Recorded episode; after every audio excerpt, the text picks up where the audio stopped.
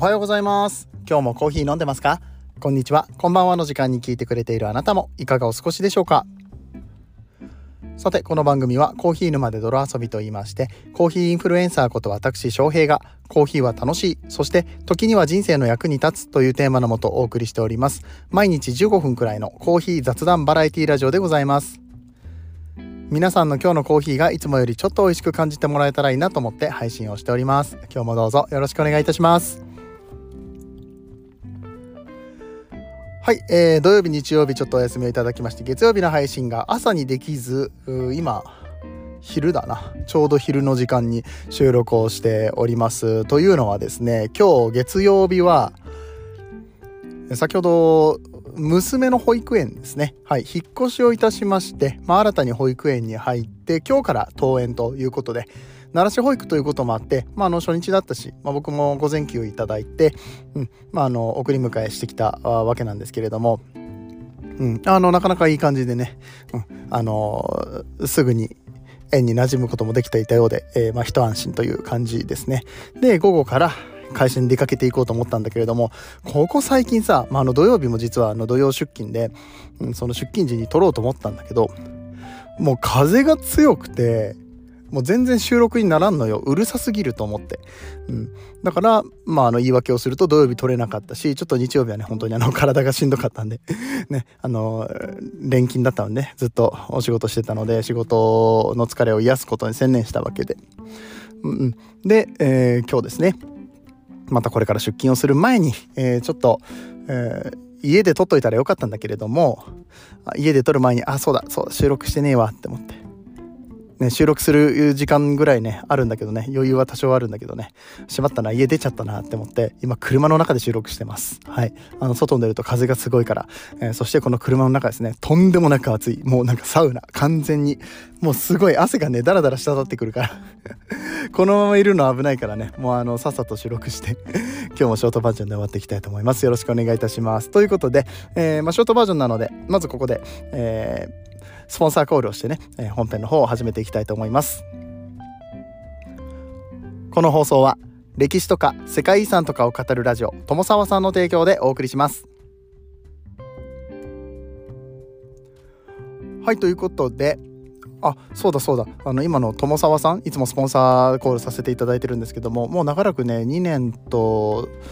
3ヶ月4ヶ月ぐらいかな。はい。えっ、と支えてくださった、えー、このスポンサーの友沢さんなんですけれどもこの7月をもちましてね一旦スポンサー契約終了ということになります。8月以降の、えー、スポンサーやってほしいよと。やってほしいよじゃない。やりたいよっていう人。あの翔平はやってほしいです、うん、あのスポンサーになりたいよっていうことがねもしあればあの僕の方であの対応いたしますので、ぜひ連絡いただけると、はい、えー、インスタグラム、えー、ツイッターの DM なんかからご連絡いただけると嬉しいです。はい。えー、で、えー、今日のお話はですね、本当にやばい。汗が本当にやばい。ちょっと、ちょっと開けるよ。死ぬわ、これ。熱っ。開けたら開けたらでさもう目の前を通る車とかがうるさいじゃん、ね、どこで撮れって言うんだよってね家だよね。家で撮っといたらよかったのにね。はい、えー、で、まあ、今からするお話は、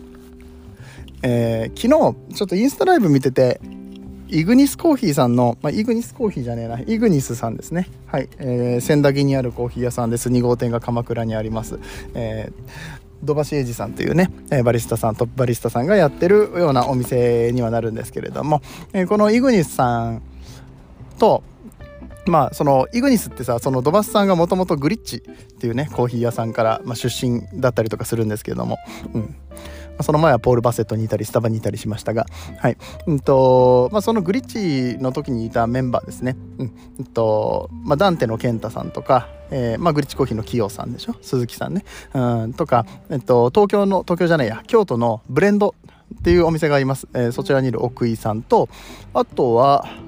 えー、っとあそうそうそう大阪のねヤードってところにある中谷翔太さんっていう、えー、方かな。確かこの5人で行ったんじゃなかったかな、うん、コロンビアに行ったみたいです。はい農園ツアーってやつですね、うん、で今回のコロンビア農園ツアーを主催したのがダビダーコーヒーっていう、うんと、コロンビアの、まあ、生豆をこう輸入する商社さんといいますか、はい、ダビダさんがえーこうツアーを案内したっていうような話だったみたいですね。うん、あのダビドコーヒーさん僕以前多分話したことあると思うんですけどあのコーヒーめっちゃ美味しかったんですよ。あのー、あれコーヒー沼デーだそうそうそう沖縄コーヒー沼デーの時に、まあ、出店されてらっしゃってその時にねあの、まあ、代表のデイビッドさんと、うん、お話をしたりとか、えー、できたんですが。すごくいいコーヒー生豆おろしなんじゃないかなと僕は勝手に思ってまして、うん、あの気さくな人でしたね、うん、でそんな彼が、まあ、あの農園ツアーをしたと。で大体ああいう農園ツアーってお取引があるようなえー、農園農園じゃないやロースターさんじゃないとツアーに参加できなかったりするんだけどダビッダーさんのところはなんともう関係なくですねあのツアーをツアーに出席させていただけるというような、まあ、そんなようなことだったらしく、まあ、皆さんで行ってこられたみたいです。でイグニスさんが戻ってきてドバスさんですね。ドバスエイジさん、日本に戻ってきて早速こう農園の視察報告、してくださってその時のインスタライブがめちゃくちゃ面白かったよってお話なんです、うん、でその内容の細かいところについては今回アーカイブを残していらっしゃるのでイグニスのインスタですね、うん。えー、ご覧になっていただければ、えー、ずっと、うん。どんぐらい喋ってた？1時間は喋ってたと思うけど、うん、その中のお話がねいろいろとこうためになるというか、まあ、なかなかこう情報として降りてこないよねっていうような話がされていたのでめっちゃ面白いので、うん、ぜひぜひ聞いていただければと思います。で、えー、その中でどんな内容が面白かったかっていうところの前に、えーと、今日ですねちょうど満月の夜になります。えっ、と7月の3日の夜ですね、えー、満月の夜は井国さん夜遅くまでやってます。21時まで。21時じゃないわ。23時まで。えー、やってます。僕もちょっといけたらなとは思ってるんですけど毎月ね満月の夜は、えー、長くやってるんですけれども今日がちょうどその日なので農園の話とかもね聞きやすいんじゃないかななんてことを思ってます。これの放送がねもうお昼過ぎてるからね。ちょっと今からかってなるかもしれないけどもしまあタイミング合うようでしたらお近くの方洗濯機でございますから、え、行ってみていただければと思います。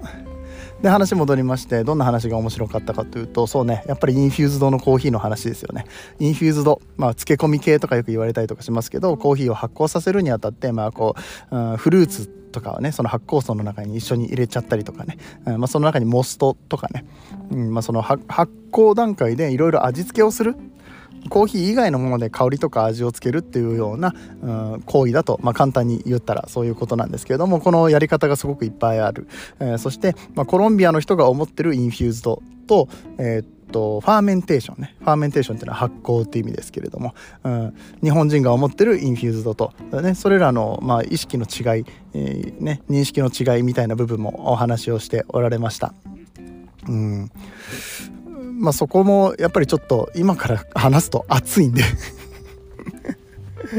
また別の回に話しましょうかそれについてはね。結構面白い話だと思います。でも本当にあの fermentation 系がどうとかうん infused 系がどうとかなんかいい悪いみたいな話が結構されるんですけれどもまあそれに対してあの本当に真摯に取り組んでるもうめちゃくちゃこうその農園の中でももうまさに研究施設ですね。科学の。うん、そういうところをしっかりと体制を整えた上で、えー、再現性を求めながらね商品として、うん、美味しいコーヒーを作り続けている農園さんがちゃんとあるんだぞと。それに対して本気なんだぞっていうところを、あの、本当に目の当たりにして見てきてそれがすごく良かったって。うん、でもともと infused のコーヒーなんかはあのドバスさんイグニスのドバスさんは結構使われるタイプなので特にねあの何て言うんですか偏見とかはないタイプだと思うんですけれどもやっぱりコーヒー好きの中にはいやいやコーヒーなんだからさ混ぜちゃダメでしょみたいな infuse なんてなんかズルじゃないとかねいう人もいればあの実際にコーヒー農園さんでとりあえずなんかフルーツぶち込んどきゃいいでしょみたいな農園さんも中にはあるかもしれない。見えないからねそこら辺がね、うん。まあ、そういった中で何が一番大事なのかって言ったら私たちはその農園の人たちを信じてあげること美味しいコーヒーを作りたいんだぞと。ね。ねコーヒーを生産することによって彼らは商売でやってるからね、えー、ちゃんと信頼を守る形で、うん、その商売を続けていくために何ができるかっていうことを本気で考えて取り組んでるんだぞっていうところを、うん、ちゃんと信じてあげること、うん、でそれを信じさせるためにはやっぱり透明性が必要だよねって。遠いですけど、うん、コロンビアとか他の国で生産されてますから遠いんだけれどもファーメンテーションに関してもどうやってどういうタンクで何時間こういう形で発酵させてますとかさ、うん、であのインフュージョンだったらもうこのタイミングでこれをこれだけ入れてますとかね、えー、そういうのが分かったりとかするとあのあれね菌とかもそうね。イースト、うんうん、いわゆるその発酵させるために菌が必要になってくるわけなんですが、うん、あのそういったものの入れ方だったりとか本当にいろいろあるんです。うん、っていったところを、うん、もちろんその企業秘密にしないと真似さされちゃうとかいうのはあるかもしれないんだけどもう今や、うまあ、それの、うん透明性情報の透明性だったりとか何が入ってるか分かんないみたいなのって結構怖かったりするじゃないですか。アレルギーしかりですけど、うん、みたいなところがさいろいろあるから、うん、そのちょうどいい塩梅を見つけていかなければいけないことは確かなんだけれどもでもやっぱりあの少なくともその透明性を求めていくっていう方向性は変わらないんじゃないかなってずっとそういう形になっていくんじゃないかなっていうのも、えー、思ってて。でまさしくそのような話を昨日イグニスの、えー、インスタライブでされていたので。いや面白いなと思って、うん、そう。であのイグニスの土橋さんが、うんまあ、そうやって農園の視察に行ってきましたと、うん、現地のことだったりだとか、えー、現地に行ってみて、まあ、日本のコーヒーラバーの人たちに伝えたいことは何ですかって言って、うん、言われて、うん、 infused コーヒーを嫌いにならないでください毛嫌いしないでください これ前から言ってんだけどね彼はね、うん、そういうようなお話で、えー、締められてましたね。もう本当にあの全然 infused が悪いとか infused の味がそんなに好きじゃないんだったら別にわざわざ飲む必要はないんだけれども、うん、の infused コーヒー自体は、まあ、実際に存在してなんでそれを作っているかとか、ね、なぜそれが評価されてるかっていうのはもうちゃんとね理由がありますから、ね、それはそれっていう形でね、まあ、一つの新しいカテゴリーね。あのコーヒーの進化だと僕は思うんです、うん、っていったところとかをねあの前面に伝えてくれていた、え、その最新の情報なんかをくれたこのドバスさんのね、え、インスタライブめちゃめちゃ楽しかったので、えー、ぜひぜひアーカイブをご覧になっていただければと思います。はい、ということで、ショートバージョンと言いながらも、わりかしもう12分、えー、ね、喋りました。ね、ほとんどショートではなかったけれども そしてもう汗ダクダクなんですけれどもはい、えー、終わっていきたいと思います。今日の話面白かったよと思っていただけた方は番組のフォロー、拡散よろしくお願いいたします。えー、ご感想なんかはインスタグラム、ツイッターの、えー、DM ですね、えー、もしくは Spotify の方は、えー、直接質問とか送れるようになっておりますので、ぜひぜひご活用ください。えー、ではそんな感じで今日も終わっていきたいと思います。えー、今日も最後までご聴取ありがとうございました。皆さんにとって今日という日が素晴らしい日でありますように、そして素敵なコーヒーと出会えますように、お相手はコーヒー沼の翔平でした。次はどの声とつながりますか？